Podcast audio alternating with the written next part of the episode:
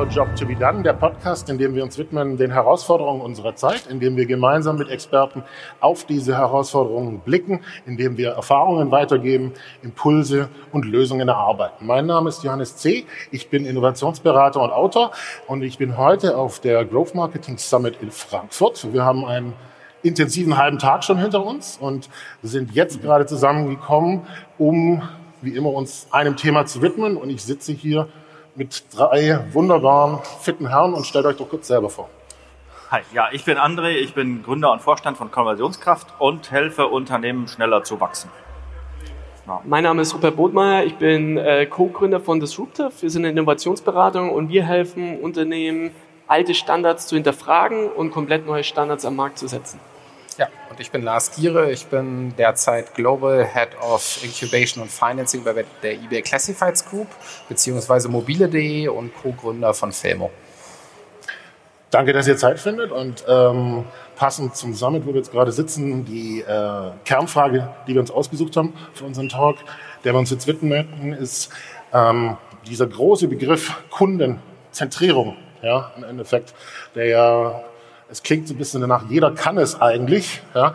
Ähm, auf der anderen Seite ist aber auch die ganz, ganz große Frage, naja, wie funktioniert es denn wirklich? Ja? Wo kriege ich denn wirklich die PS her im Endeffekt? Äh, und genau dem wollen wir uns widmen. Also was habe ich als Entscheider wirklich zu tun, um für meinen Kunden Erfolg zu haben? Also ich glaube, zunächst mal ist echte Kundenzentrierung für die meisten Menschen überhaupt nicht zu unterscheiden von einer Pseudo-Kundenzentrierung. Also ich erlebe immer ganz viele so, ich nenne es böse Design Thinking Workshops. Das soll nicht heißen, dass Design Thinking Quatsch ist, aber man kann sich natürlich in so einem Workshop schon auf so eine Pseudo-Kundenzentrierung einlassen. Und mein Appell ist immer, um wirklich kundenzentriert zu sein, musst du wirklich mit deinen Kunden mitfühlen. Also empathisch sein, was in deren Kopf vorgeht. Und das kannst du nicht, wenn du dich in einem Raum einschließt und selber überlegst, was die jetzt machen. Ähm, und meine Antwort auf deine Frage ist deshalb, ähm, ich glaube, das passiert erstmal nicht, weil das wahnsinnig anstrengend ist. Das ist viel anstrengender, als es nicht zu tun. Der einfache Weg, so zu tun, als würde man Kunden verstehen, der macht ja auch Spaß und ist weniger anstrengend. Also ich glaube, meine, meine Idee ist, du kannst nur wirklich krass top-down Kundenzentrierung verordnen. Von alleine wird das niemand machen, weil es anstrengend ist.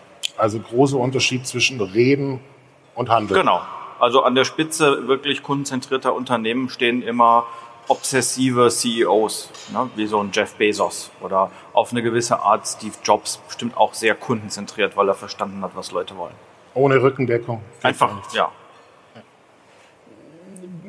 Wir fragen eigentlich im Grunde eigentlich Unternehmen, wenn sie sagen, wir arbeiten kundenzentriert oder wollen eine konzentrierte Lösung irgendwie launchen, fragen wir eine simple Frage, welches Problem löst ihr eigentlich? Welches Problem löst ihr? Und seid ihr euch sicher, dass dieses Problem so groß ist, dass das, was ihr launcht, am Markt wirklich relevant sein wird? Weil wenn nicht, und da versuchen wir immer im Grunde die Business-Sprache von vielen Entscheidern dann halt einfach zu sprechen, weil das ist halt die Sprache, die A dort gesprochen wird und die alle verstehen. Wenn ihr es nicht macht, dann habt ihr so hohe Kundenakquisitionskosten. Dann müsst ihr so dermaßen viel ins Marketing ausgeben, dass es eigentlich ein scheiß attraktives Modell ist und dass es sich die Zeit gar nicht lohnt, da eben reinzustecken. Und die meisten Unternehmen, die ich kenne, die haben immer Lösungen und dann gucken wir mal, schauen wir mal, ob wir ein Guck passendes mal, Problem finden. Mhm. Und du musst es halt einfach anders machen. Du musst dir die ehrliche Frage stellen, lösen wir wirklich ein Problem? Ist das groß genug, damit wir am Ende auch wirklich Umsatz generieren können? Also passend zu dem, was wir vorher hatten mit, worüber reden wir, worüber handeln wir, sehr, sehr tief reingehen und wirklich hinschauen, was macht Sinn. Ja, total. Das, da kann ich mich nur anschließen eigentlich an beiden Dingen, äh, an beide Dinge, die vorher gesagt wurden. Ich würde dabei total gerne ergänzen, dass es im täglichen Doing dann aber selbst, wenn die Erlaubnis da ist, selbst wenn man sich auf Probleme fokussiert, für die einzelnen Teams super schwer ist, das umzusetzen. Mhm. Weil dafür müssen dann die richtigen Rahmenbedingungen geschaffen werden. Und die Rahmenbedingungen zu schaffen, sind dann in jeder Phase, in der sich so ein Unternehmen befindet, unglaublich unterschiedlich. Ja, das ist, geht am Anfang dann los, da startet man vielleicht, ähm, ob man jetzt ein Produkt entwickelt oder einen Service oder ein neues Business mit, mit einem ganz kleinen Team. und das kann gut loslaufen und darf selbst Entscheidungen treffen und darf die Dinge dann auch entsprechend so vorantreiben, wie sie das für richtig halten. Ja, und da ist es noch vergleichsweise einfach, Kundenzentrierung mit einfließen zu lassen, wenn das Team das möchte. Ja, solange die dann die Erlaubnis haben, die Entscheidung zu treffen. Wenn dann so eine Organisation anfängt zu skalieren, dann wird das Ganze viel, viel schwieriger, weil dann muss man sich überlegen, okay, wie schafft man es eigentlich, sozusagen diese ähm, Arbeitsbedingungen weiterhin zu erhalten, ohne das ganze Teil in Chaos und Komplexität zu stürzen. Ja, weil das sind sozusagen auch Dinge, die passieren können. Das ist mir irgendwie jetzt äh, gerade mit der Komplexität irgendwie, das hat man jedes Mal, wenn wir ein neues Business aufgebaut haben, dann ist irgendwann der Punkt gekommen, wo wir in der Retrospektive saßen, also das Feedback aus der Organisation geholt haben, wie laufen Dinge gerade und eigentlich nur noch Post-its dastanden, die gesagt haben, Komplexität, Komplexität, Komplexität, wir verstehen das nicht mehr, was wir tun. Ja, und dann muss man eine andere Struktur aufsetzen, um die Kundenzentrierung wieder beibehalten zu können. Ja, und das ist, glaube ich, ja. das Schwierige, da immer darauf zu achten, das zu machen. Und eine der ganz wichtigen Sachen fürs Management, um das mitzugeben, ist aus meiner Sicht dann, dass man reingeht und sich sehr viele Gedanken über die Constraints macht, die man den Teams dann mitgibt. Das heißt, man muss sozusagen übergehen von, ich erzähle den Teams irgendwie, was sie erreichen sollen oder in welche Richtung sie gehen. Das ist alles, alles wichtig und richtig. Aber man muss vorher mitgeben, okay, was sind sozusagen die Red Lines, über die man nicht rübergehen darf, weil nur so kann dann auch Kreativität innerhalb dieses Raums entstehen. Ja, und ähm, die braucht man, damit man, damit es sich lohnt, kundenzentriert zu arbeiten. Weil wenn man rausgeht, Interviews macht, Kundenmeinungen einholt und da darf man es doch nicht machen, das ist sehr deprimierend. Also, wenn ich es jetzt nochmal kurz widerspiegeln darf, in dem Sinne, es ist ein Organisationsthema, ja, auch, was, glaube ich, ganz oft ausgeblendet wird, sondern es ja. wird dann eher als reines Tech-Thema gesehen. Ja. ja. Es ist von der Größe auch her abhängig, ja, weil es sich wirklich entwickelt. Und die dritte Faktor, den du auch gesagt hast, ich sehr, sehr konkret auch wirklich dann sein, äh, ich sag mal, in der Begleitung, um dem auch einen Rahmen zu geben. Genau. Ja, ja, da glaube ich auch, dass es eben diesen obsessiven CEO braucht, der das auch immer wieder fordert, dieses Maß an Kundenzentrierung oder CMO oder wer auch immer. Also es muss meiner Meinung nach von oben kommen, weil die Organisation an sich immer zu einem Zustand tendiert, in dem sie ihre Energie eben eher spart und nicht zu, also wenn die Komplexität größer wird, kann die Organisation nicht von alleine für Kundenzentrierung sorgen. Und wir, äh, korrigiere mich Lars, aber wir reden da jetzt über ein paar hundert Leute und transformieren noch nicht irgendeinen Konzern mit 20.000 Leuten, wo ich Nein. glaube, das ist wahrscheinlich fast unmöglich. Schon schwer genug, mit, mit irgendwie das mit 30 Leuten zu mit machen, 30, um ehrlich zu sein. Bei 30 Kippen. das stimmt. Wenn, jetzt, wenn du jetzt das Beispiel 30 nimmst, ja. ihr könnt auch antworten, ich greife nur den Aspekt kurz auf. Ähm, wie kann es denn zum Beispiel gelingen, wenn du so ein übersichtliches Team hast und du hast aber im Endeffekt 5000 Leute, du fängst so an. Ich meine, das eine ist sehr konkret mit denen zu sein, aber es braucht auch eine Übersetzungsleistung schon von dem Kleinen Richtung Organisation. Also wie sind ja. so vielleicht die Schritte auch? Ja, also was ich immer gelernt habe, die, Organisation muss lernen, eine Sprache zu sprechen. Und ähm, wir haben ja immer so unterschiedliche Kompetenzen und der Designer versucht immer allen designisch beizubringen und der Entwickler versucht allen entwicklerisch beizubringen. Ja, und selbst wenn ich meinem Management irgendwann mal ein Mitglied dort es beibringe, dass er Design versteht, ne, dann wechselt er die Firma, dann kommt der nächste Chaot und dann darf ich wieder von vorne anfangen. Ja. Und ich finde es dann simpler, sich zu sagen, nee, ein Designer bringt sich Business-Sprech bei und wir einigen uns darauf, dass auf hoher Flughöhe nun mal Business die Sprache ist, die alle ja. sprechen, wie Englisch, ne, wo alle halt international vorwiegend Englisch sprechen. Das eine Commitment, das muss es meiner Meinung nach geben. Und das zweite Commitment, klare Erwartungshaltung. Was braucht es, damit in der Führung eine Entscheidung getroffen wird? Was müssen wir klären? Und ich sehe halt heute irgendwie Produktteams, die gehen in diese Meetings rein und jedes Produktteam tut die eigene Idee komplett eigen herleiten. Setzen einen anderen inhaltlichen Schwerpunkt, die ja. machen irgendwie 120 Slides, die nächsten machen 80 Slides, jeder tut einen anderen Kommunikationsschwerpunkt legen und dann sitzt das Management da und muss zwischen acht Meetings, wo jedes Team das komplett anders macht, irgendwie den Kern erfassen können, mhm. die Stolpersteine kennenlernen, diese mit anderen Initiativen in der Unternehmung vergleichen können und dann auch noch abwägen sollen, was ist davon jetzt am sinnvollsten. Und da muss man einfach sagen, da muss man es einfach machen, dass man ein Commitment hat. Jede Lösung, egal ob sie gelb, schwarz oder blau ist, muss auf ein einer gemeinsamen Basis gleich aufbereitet werden, damit man einfach auch schnell und einfach Entscheidungen treffen kann. Und den Teams muss klar sein, das und das muss ich beantworten, damit ich eine Entscheidung bekomme. Und wenn ich das nicht hinkriege, kriege ich keine Entscheidung. Na, und dann habe ich es selber in der Hand. Das hat, glaube ich, jetzt auf dieser Bühne, auf der wir jetzt sitzen, heute Morgen der Lukas Vermeer, finde ich, von Booking.com, gut demonstriert, dass sie es anscheinend geschafft haben, in der gesamten Organisation dieses Verständnis von Kunde macht Business zu implementieren. Das klingt so simpel, aber wenn man sich anschaut, er hat ja verschiedene Zitate gebracht von Mitarbeitern, wie sie die Kultur definieren, dann schwang das immer mit. Ich fand das tatsächlich eine sehr einheitliche Sprache und beeindruckend ja. zu sehen, wie sie das geschafft haben. Ja. Das, ähm, das entwickelt man nicht basisdemokratisch, sowas, glaube ich.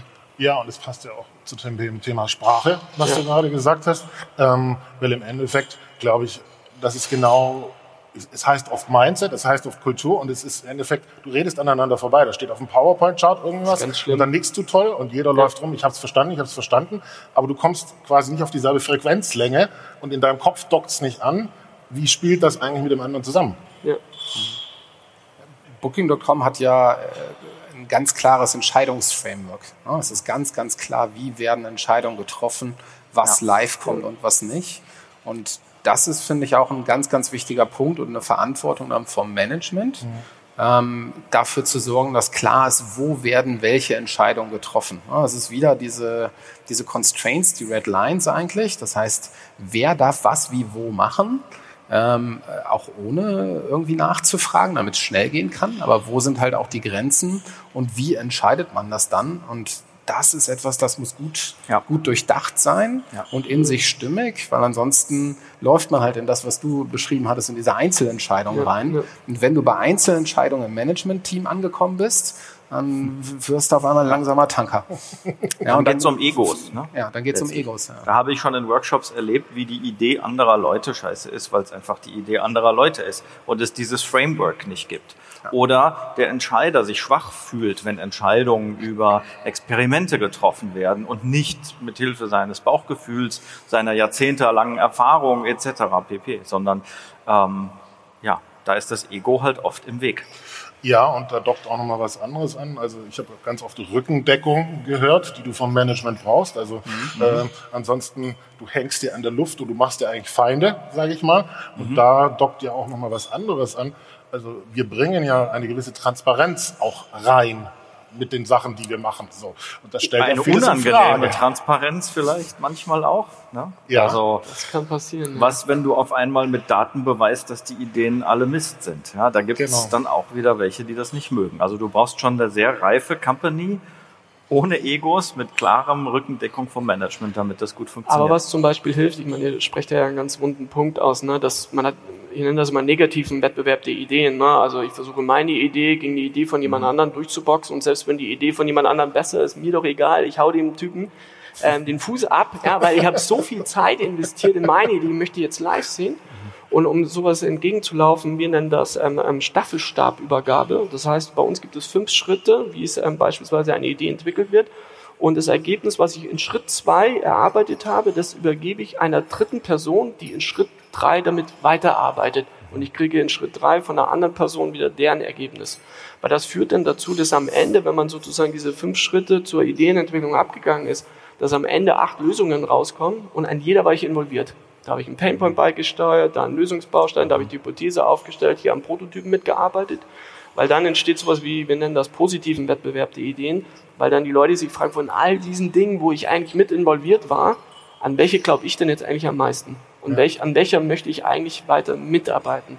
Und da kann man mit ganz simplen kollaborativen Mechaniken genau das sicherstellen, dass die Leute an den richtigen Ideen arbeiten und die dann halt, und da haben wir ja auch schon drüber diskutiert, die dann so richtig aufbereiten, dass du die in einem Management-Meeting in einer halben Stunde A verstehen kannst und ähm, auch irgendwie entscheiden kannst, ist das etwas, was wir machen wollen oder nicht. Gibt es da irgendwelche Einschränkungen im Komplexitätsgrad, mit dem das funktioniert? Weil, weil tatsächlich so eine Erfahrung, die, die ich sonst gesammelt habe, ist einfach, dass bestimmte Themen halt zu komplex sind, um die auf viele Köpfe zu verteilen ja. und dann sozusagen die Lösung irgendwann schwächer wird, ja. wenn es nicht aus einem Kopf kommt, weil die Übertragungsleistung, die man machen ja. muss, ähm, zu groß sind. Ähm, also sonst crossfunktional und äh, dass Teams zusammenarbeiten ja. immer bevorzugt, aber für bestimmte Sachen funktioniert das nicht. Das heißt, habt ihr da Einschränkungen, äh, in denen das nicht geht oder ist das generell gut spielbar? Also was ich da an Erfahrung gemacht habe, ist zu, zu sagen, diese Einschränkungen habe ich immer gemerkt, die, die ist immer dann, wenn halt komplexes komplex formuliert wird. Und du musst halt ein Problem so umformulieren und da musst du echt Schmalz reinstecken, dass es so wirkt wie eine Alltagsaufgabe, die die Leute schon zigmal gemacht haben. Ja, also ohne irgendwelche sense. Fachwörter, irgendwelche Dinge, die du erst recherchieren musst. Und wenn das Problem zu groß ist, musst du halt dieses Problem in kleinere Teilprobleme zerlegen und bearbeitest die dann und fügst ja. sie dann wieder zusammen. Und so kannst du es dann eigentlich relativ gut hinkriegen. Stimmt. Simples Beispiel. Wenn du jetzt sagst, so hinterfrag den Prozess, denk doch mal out of the box. Was ist der out of the box? Muss ich erstmal googeln, was heißt das überhaupt? Sondern musst sagen, na, welche Unternehmen kennst du, die ein ähnliches Problem schlau gelöst haben, die sind aber nicht aus unserer Branche. Und dann so, ja, recherchiert habe ich schon hundertmal, okay, jetzt habe ich nicht in unserer Branche schon, egal, gucke ich halt woanders. Ne? Und dann hast du dieselbe Aufgabe, aber deutlich leichter, verdaulicher mhm. eben ähm, ähm, zubereitet. Also ich glaube auch, ähm, die, Fähig die, die Teams also die Komplexität ist ja erstmal da. Und das Problem, was Unternehmen haben, ist, dass die Mitarbeiter in diesen Unternehmen ja einfach zu viel wissen. Sie kennen zu viele Constraints und Probleme und Rahmenbedingungen und Hintergrundwissen und Strategien. Und ich erlebe das ja, wenn ich sage, Leute, lasst uns einfach mal euren Flow analysieren. Dann sagen die, ja, wir müssen erstmal ein Briefing geben, du weißt ja gar nicht, was für KPIs und hier Tech-Stack und Co. Ich sage, nee, nee, nee.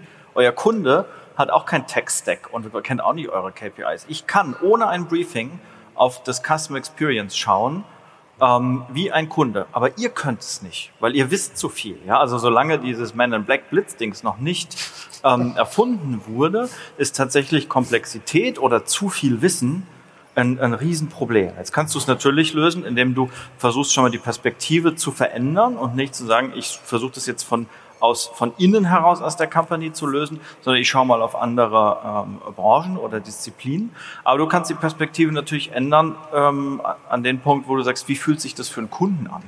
Und ich mache das als Übung in Workshops immer, dass ich das Custom Experience der Wettbewerber analysieren lasse. Ich starte immer und sage so, liebe Leute bei mobile.de, schaut euch mal jetzt die Website von Autoscout an. Wir gehen es jetzt mal durch. Wie fühlt ihr euch gerade? Was löst das aus? Ne? Oh, viel zu viel. Das sieht hier schlimm aus. Ja, da würde ich nie ein Auto kaufen. Und dann kannst du vielleicht noch eine US-Company äh, nehmen. Ja, und dann sagen die, ist ja wie auf dem Bazar hier, werde ich da übers Ohr gehauen. Und, so. und dann sagst du so, jetzt gucken wir mal eure Website an. Und dann gelingt das schon, weil es vorher gelang, die Perspektive auf den Kunden zu ändern mit den anderen Websites, gelingt es schon manchmal ein bisschen, das eigene Custom Experience zu sehen, so wie das ein Kunde sehen würde. Das ist meiner Meinung nach die große Kunst, die Menschen das fühlen zu lassen, was Kunden zu fühlen führen. Das ja. ist nicht so leicht. Das Wobei, heißt im Prinzip, möglichst viele Biases bei den Leuten irgendwie wegzunehmen, Weg. wenn sie Dinge genau. bewerten. Genau, am besten auch das, raus aus dem Büro, woanders ja, hingehen. Das ist ja auch im täglichen Doing eine riesige Herausforderung. Ne? Also ja. das ist etwas, das ist ähm, jeden, der, glaube ich, sowas mal angefangen hat, am Anfang ist das mega schwer, das zu lernen, eben sich den ganzen Biases, den man unterworfen ist, sich das bewusst zu machen. Ne? Das heißt, irgendwie zu verstehen, okay, ich laufe jetzt rum und ich will eigentlich nur meine Idee bestätigt haben. Und dann frage ich halt irgendwie Leute, wie sie die Idee finden. Und ich finde schon, wenn ich die Frage nur die richtig fünf. stelle, ja. dann finde ich die schon. Ne? Und genau. das lernt man dann mhm. irgendwann, dass, ähm, dass man sozusagen mhm. natürlich erstmal mit sowas rumläuft. Und es gibt eine ganze andere, eine ganze Latte an anderen Biases, die man noch hat. Und das ist vielleicht so, so in der Operationalisierung von den Themen dann für Teams halt auch eine Herausforderung. Ne? Deswegen, ich glaube, dass sie da eine gewisse Form von Begleitung brauchen immer, gerade am Anfang, ne, wenn man nicht da drin geübt ist, solche Themen Richtig. zu machen, ja, ähm, wo jemand von außen mit drauf guckt, okay, laufe ich jetzt in die, diese Biases rein? Also man braucht wahrscheinlich niemanden, der ihm erklärt, irgendwie, wie funktioniert ein Design Sprint ja. oder Design Thinking. Das kann man irgendwie mal lesen, aber ähm, diese Begleitung, um diese Probleme zu, zu vermeiden, die, die halte ich für extrem ja. wichtig bei unerfahreneren Teams. Eine Sache noch, weil ähm, ähm, André, ich glaube, dieses Man in Black Dings, das äh, ist, glaube ich, schon erfunden, weil ich kann ja? mich spontan an fünf Meetings erinnern, wo sich hinterher keiner mehr wusste, was entschieden wurde, komischerweise, wie Zauberhand.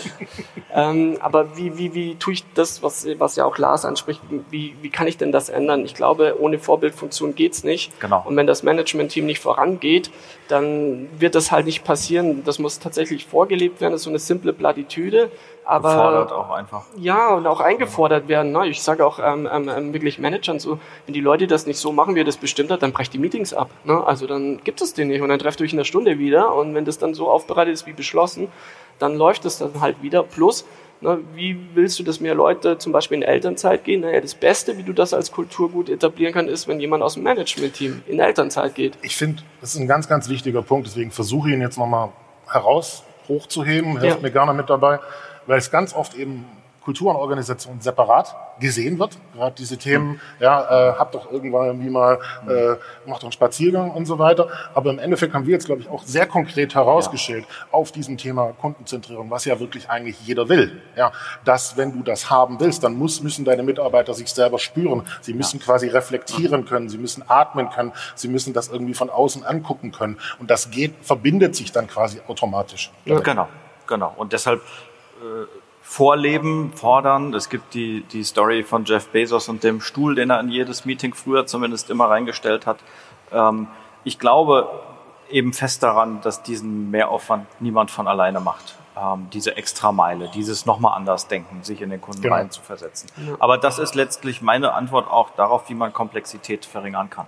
All das versuchen nicht zu sehen, was der Kunde auch nicht sieht oder was er nicht weiß. Aber wo ich halt einfach Fan bin, ist, na, also es geht ja nicht immer nur fordern, das fordere ich von meinen ähm, ähm, Mitarbeitern ein, sondern du musst es halt auch fördern. Wie kann man es fördern? Ich glaube, dass das Management-Team da sich natürlich auch Gedanken macht, wie kann ich denn meinen Mitarbeitern so einfach wie nur irgendwie möglich machen, so zu arbeiten und was sind denn die Schritte, die wir brauchen und die dann einzuführen. Und für jeden Schritt gibt es zum Beispiel eine Arbeitsvorlage, wo die Leute halt dann auch einfach reinarbeiten können, damit sie sich nicht mehr über Administrationsfragen, über Aufbereitungsfragen den Kopf zerbrechen müssen, und ähm, im Grunde wirklich explizit sich auf das Inhaltliche konzentrieren müssen, weil das ist ja letzten Endes das, was ja dann eine Firma weiterbringt. Und da auch bei dem Beispiel von Booking.com, ne, also es gibt eine Arbeitsvorlage, es ist klar definiert, wie so eine Hypothese bei Booking.com eben auszusehen hat und jedem Mitarbeiter ist es dann klar und damit arbeitest du dann.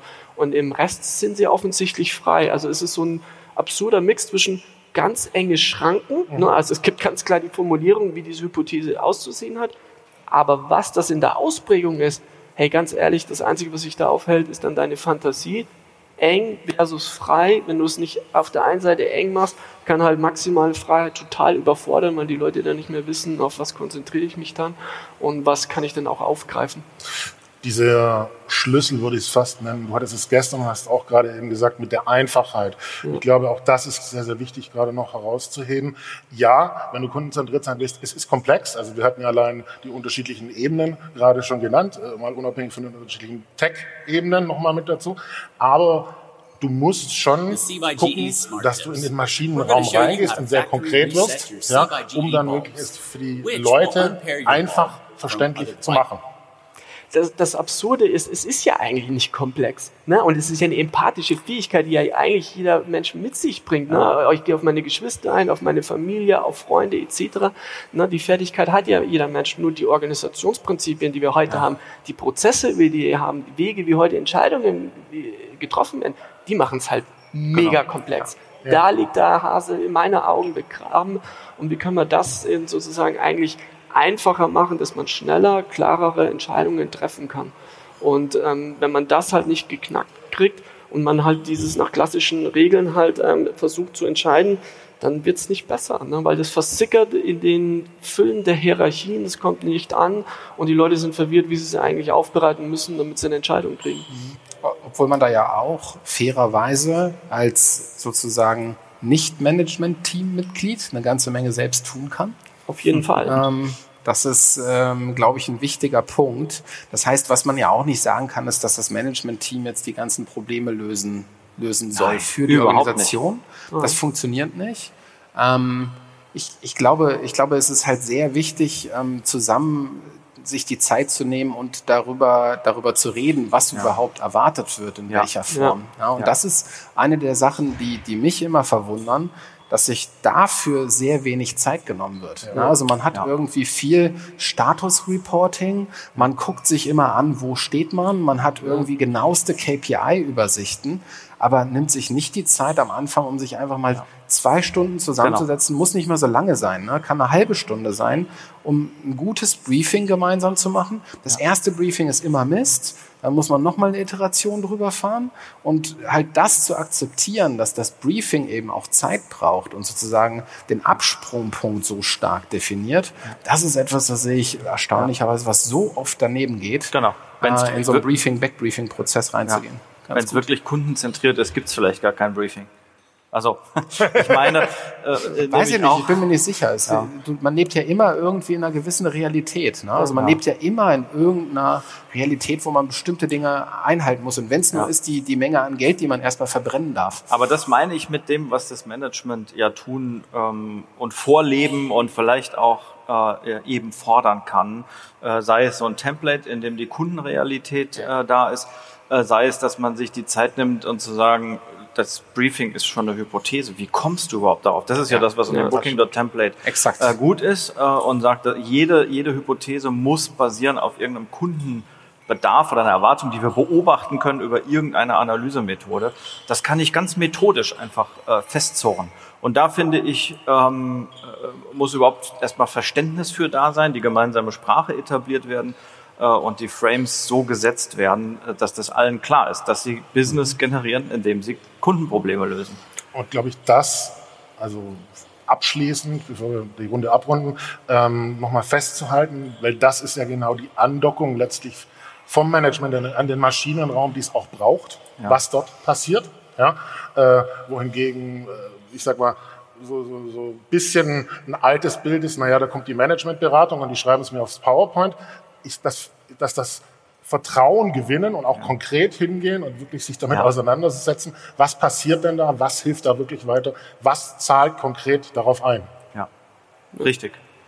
Mhm. Und das kannst du nicht in Zahlen analysieren. Das sind solche ganz einfachen Regeln, dass eine kundenzentrierte Hypothese beginnt immer mit Warum, ist immer qualitativ.